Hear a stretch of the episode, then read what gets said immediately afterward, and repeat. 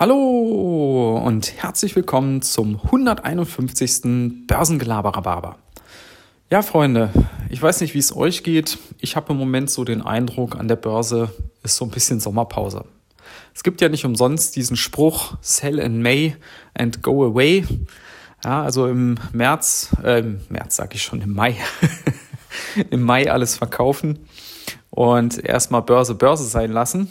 Aber es gibt auch diesen Nachsatz, Remember to come back in September.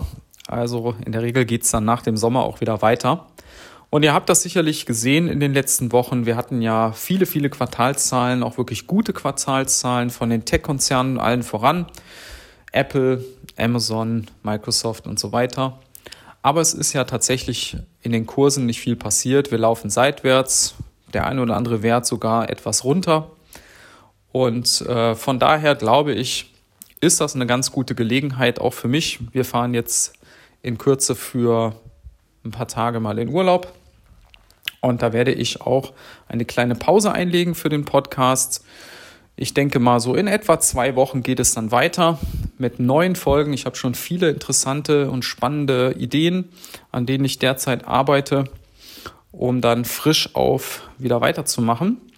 Bis dahin genießt einfach so ein bisschen die Sonne, den Sommer, macht euch nicht allzu viel Sorgen um die Börse. Die wird es auch danach noch geben. Und ich glaube, viel passieren wird in den nächsten zwei, drei Wochen nicht.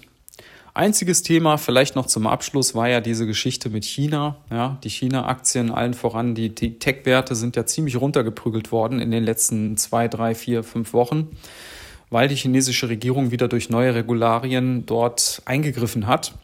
Allen voran dieser E-Learning-Sektor. Da hat man gesagt, E-Learning darf nicht mehr gewinnbringend sein. Das hat natürlich den ganzen börsennotierten Konzernen da die Geschäftsgrundlage entzogen, weil wenn die jetzt demnächst keine Gewinne mehr machen können, dann ist das Unternehmen natürlich auch im Prinzip nichts mehr wert. Ja.